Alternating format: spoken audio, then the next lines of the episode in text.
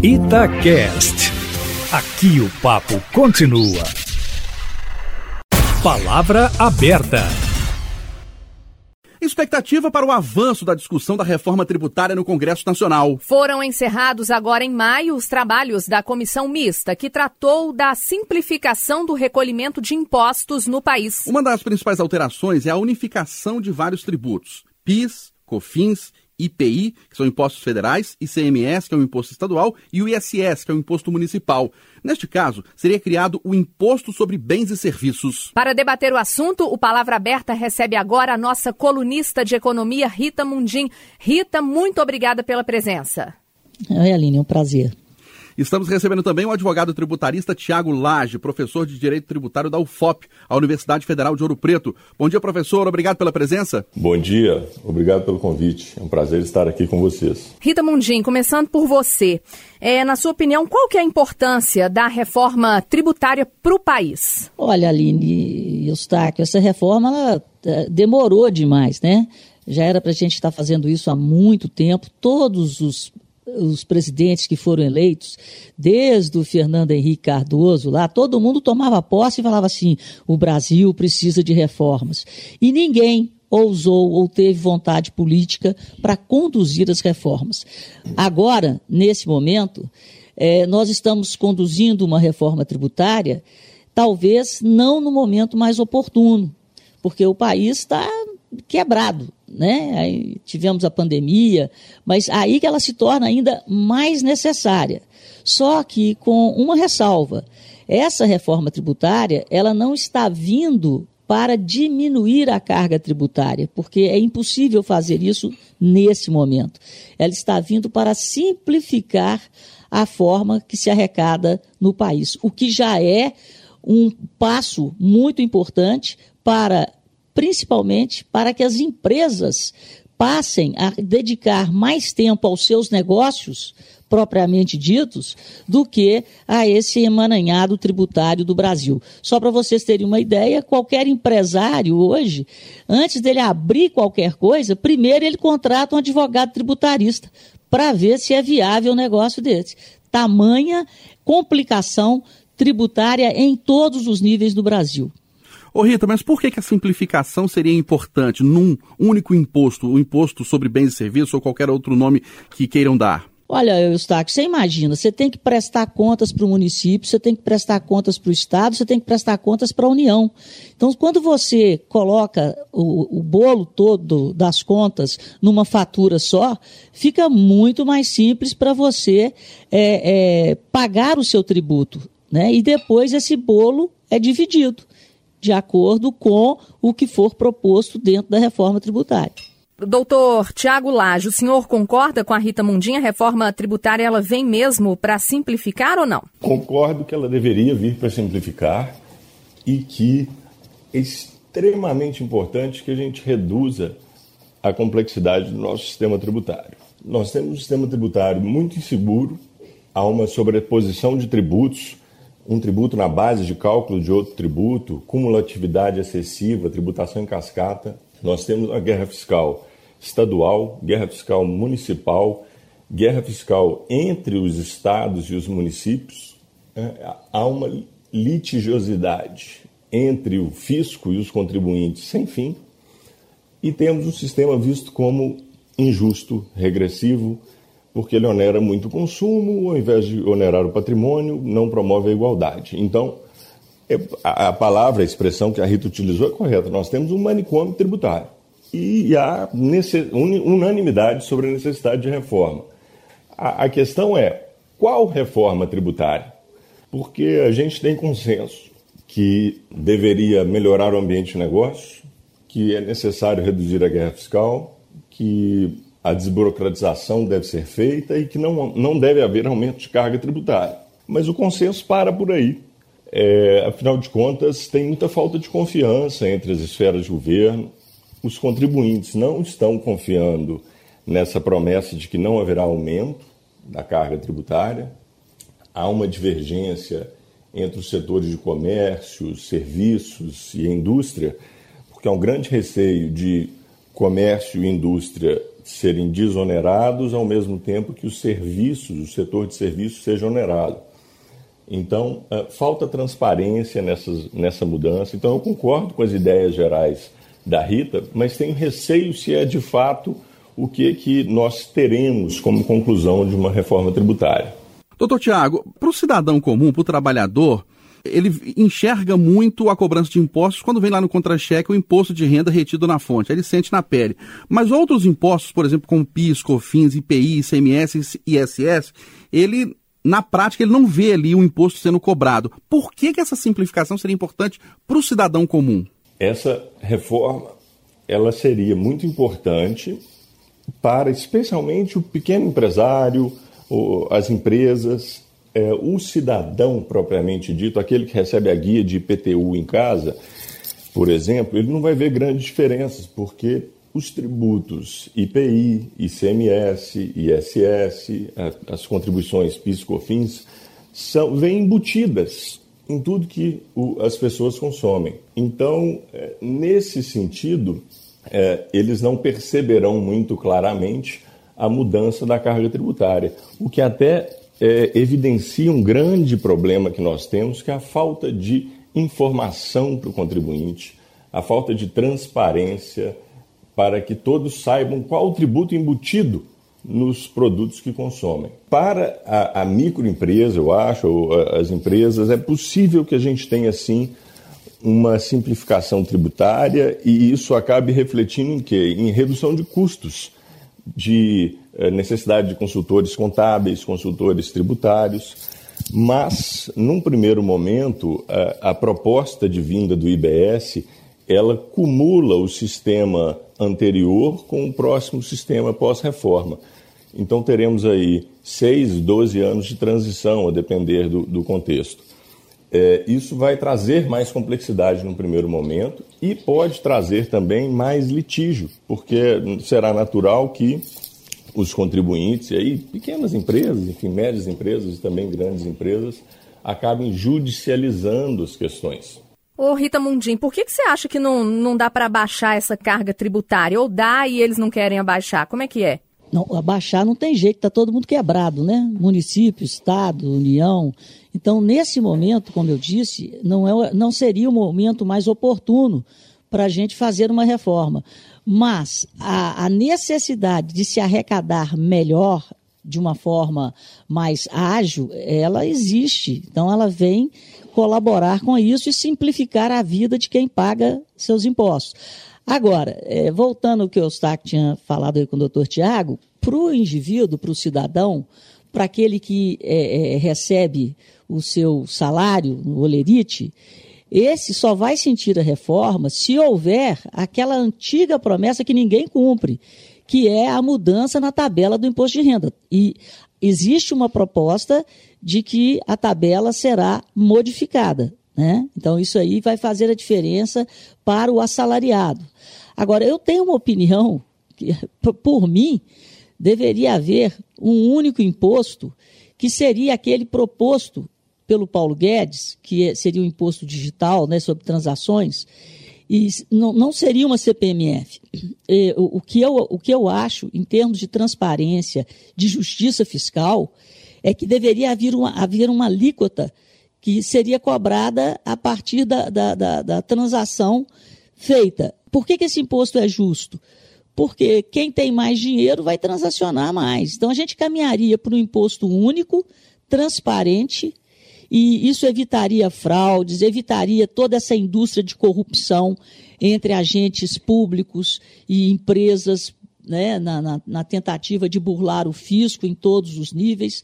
E esse, esse imposto é parte dessa reforma fatiada, ele é a última parte dessa reforma fatiada, né, que seria esse imposto que passaria a incidir e ele seria trocado no primeiro momento pelo imposto que incide sobre a folha de pagamento, que é muito alto. Então, o objetivo seria melhorar a condição de contratação e aumentar a geração de empregos formais no Brasil. Mas, na minha opinião, existe é, é, é uma, uma, uma turma no Brasil fechada com essa ideia de que a gente deveria caminhar por um imposto único, tipo uma CPMF mesmo. E mais nada. Então, melhoraria a vida de todo mundo e, na minha opinião, teríamos justiça fiscal. Você concorda, professor Tiago, que seria justa essa forma de cobrança por transações, ou seja, quem transaciona menos pagaria menos e quem ganha mais pagaria mais? Em relação ao imposto sobre transações, eu vejo um problema, que é o seguinte: grandes indústrias, elas, vamos fazer uma analogia aqui, uma comparação com o setor têxtil.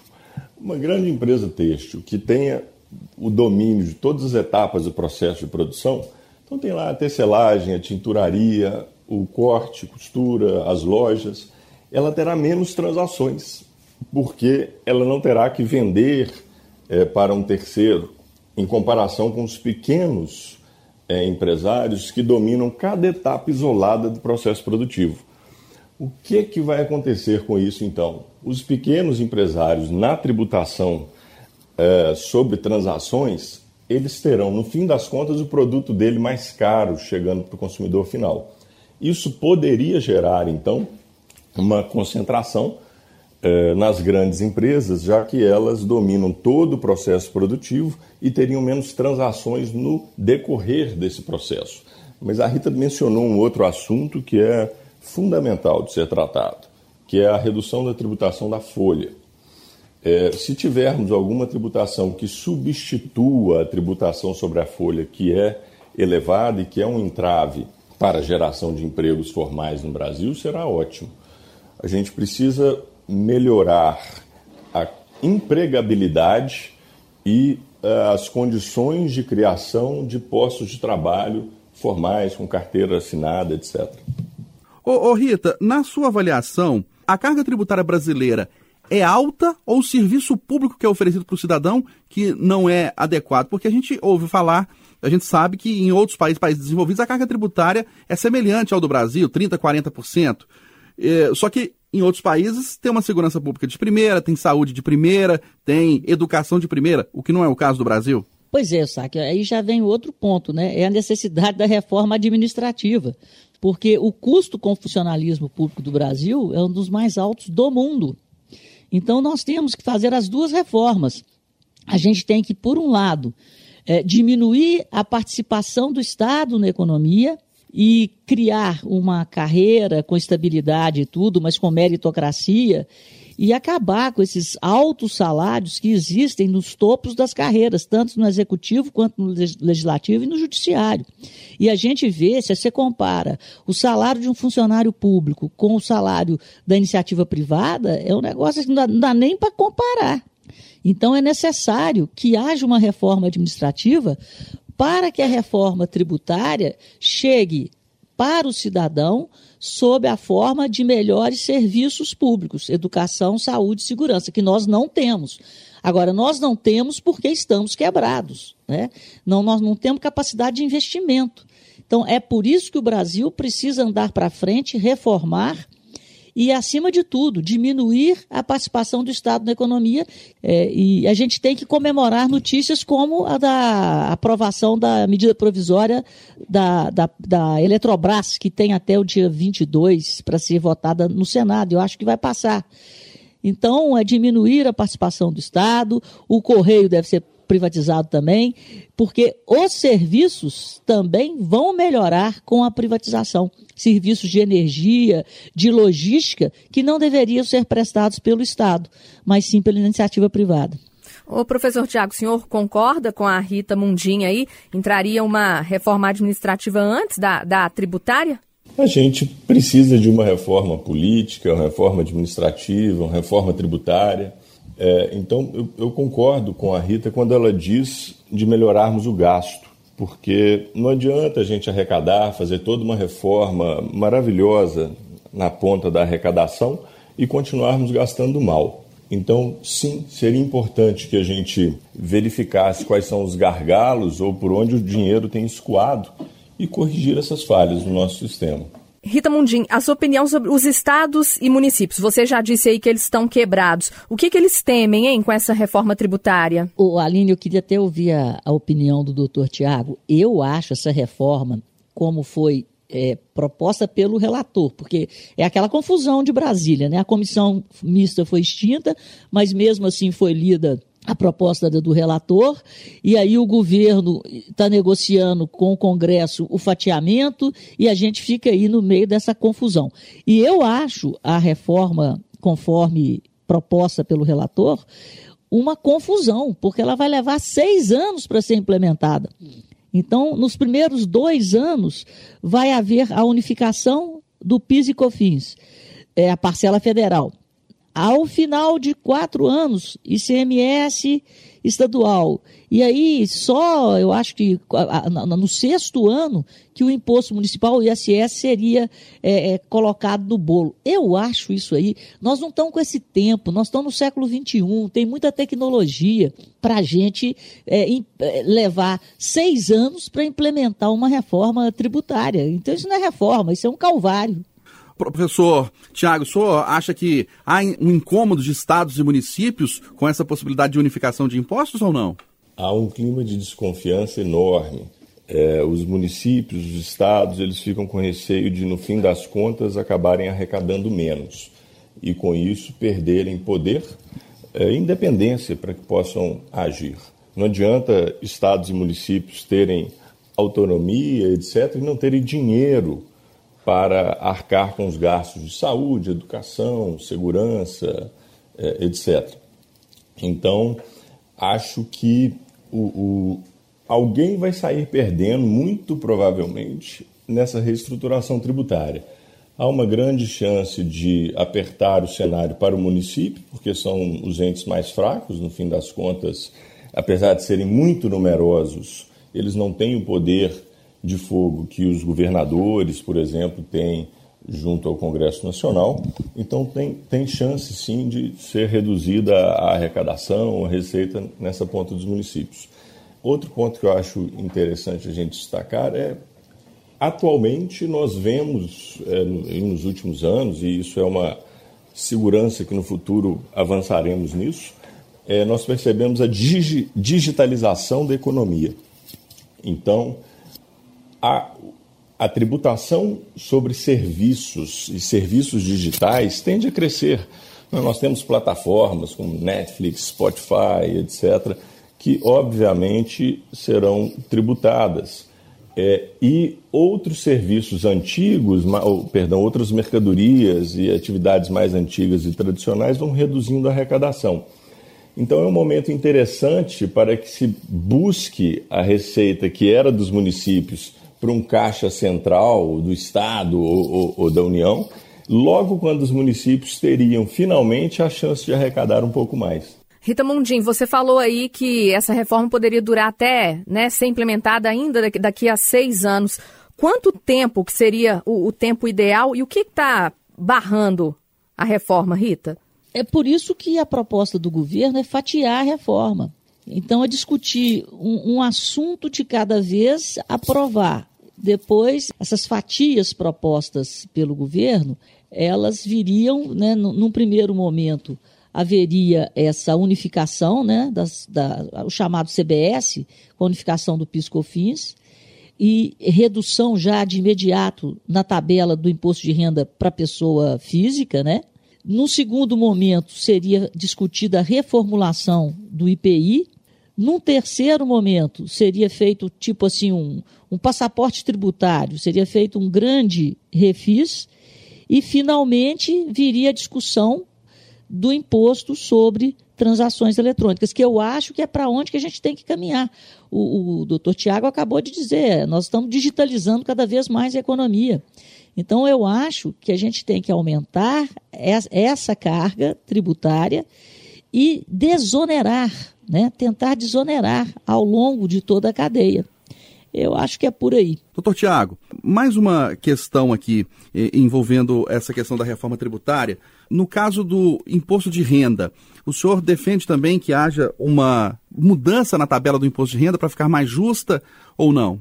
Sim, entendo que a gente deva sim mexer no imposto sobre a renda para colocar que as faixas de isenção, por exemplo, a faixa de isenção inicial, ela deva ser corrigida anualmente.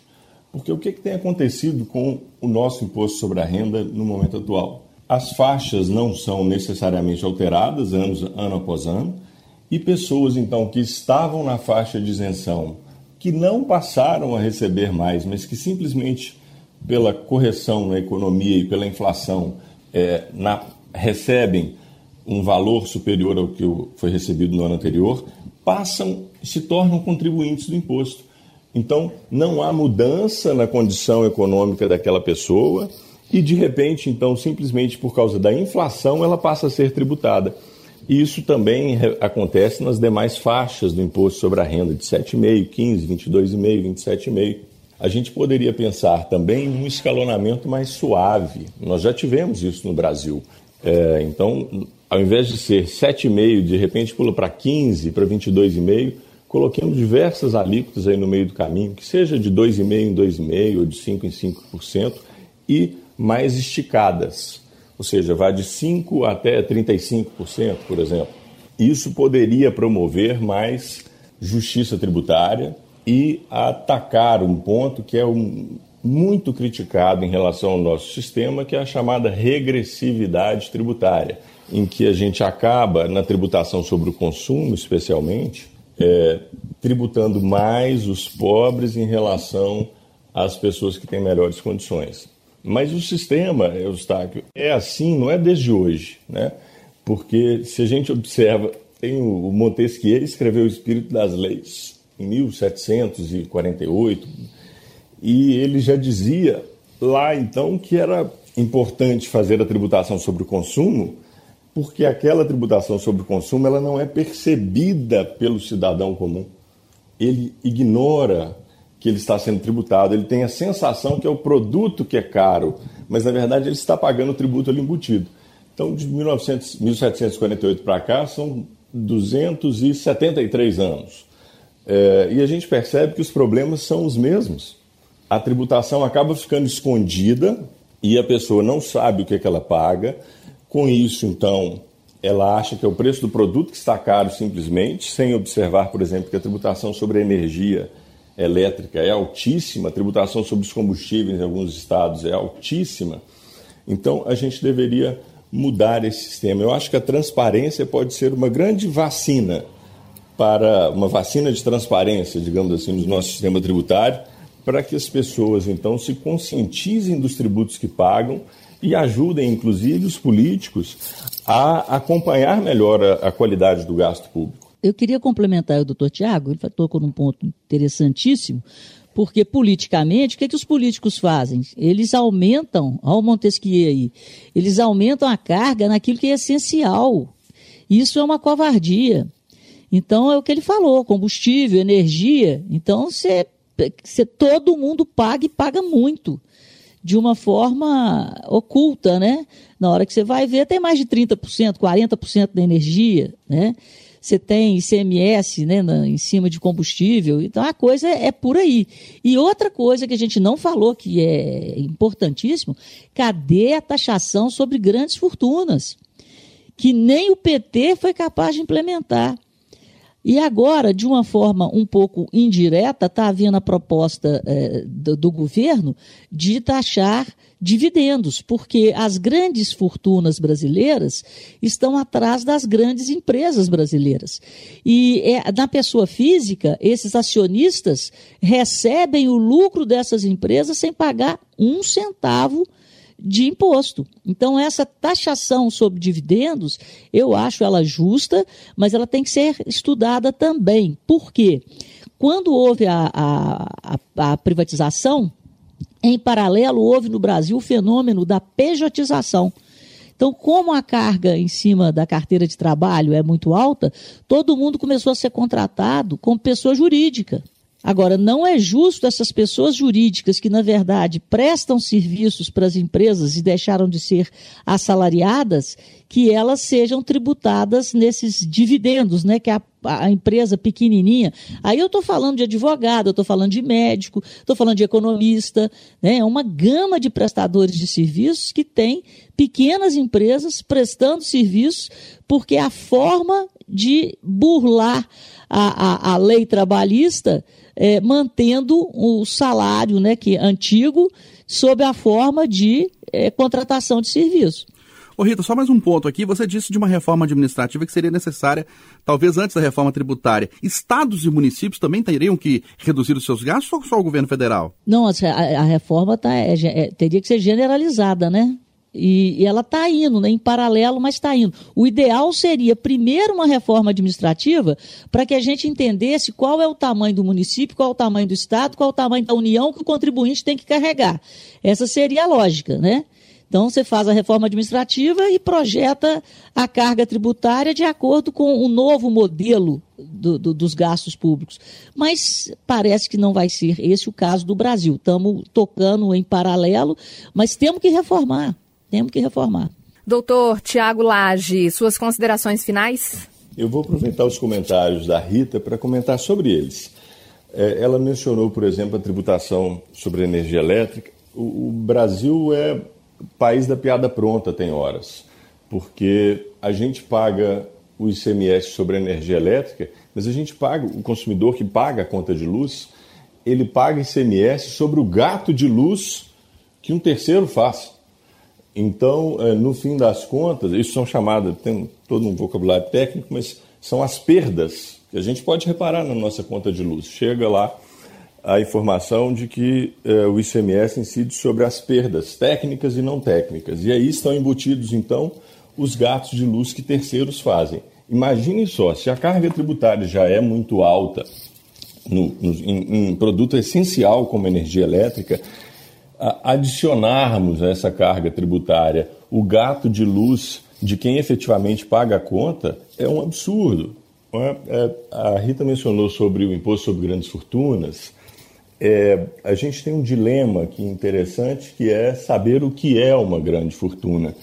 Porque todo mundo concorda que a gente deve tributar o imposto sobre grandes fortunas, mas não há consenso em relação a quem são os detentores dessas grandes fortunas. São dezenas de milhões de reais, são bilhões de reais, qual é esse patamar? É, a questão dos dividendos é polêmica, também a tributação dos dividendos. Então eu, eu me lembro aqui de uma fala de um jornalista ácido uh, americano, a frase é atribuída a ele, é o H.L. Menkel, ele diz, dizia assim, para todo problema complexo, existe sempre uma solução simples, elegante e completamente errada. Então, eh, digo isso para que a gente não pense que vai ser fácil reformar o nosso sistema tributário. São décadas de um sistema injusto, eh, pouco transparente. Eu torço, como tributarista, para que a gente consiga assim, melhorar o nosso sistema tributário, melhorar o ambiente de negócios é, e fico à disposição para tentar contribuir com o debate, mas acho que ainda precisaremos de muita discussão, muitos debates, audiências públicas, para que a gente consiga orquestrar o texto final. Nós debatemos no Palavra Aberta de hoje a reforma tributária. Recebemos a nossa colunista de economia, Rita Mundim. Rita, obrigado pela participação. Um grande abraço, ótimo sábado. Obrigada a vocês. ótimo sábado para todos. Recebemos também o advogado tributarista Tiago Lage, professor de Direito Tributário da UFOP, a Universidade Federal de Ouro Preto. Doutor Tiago, muito obrigado por participar. Obrigado pelo convite. grande abraço.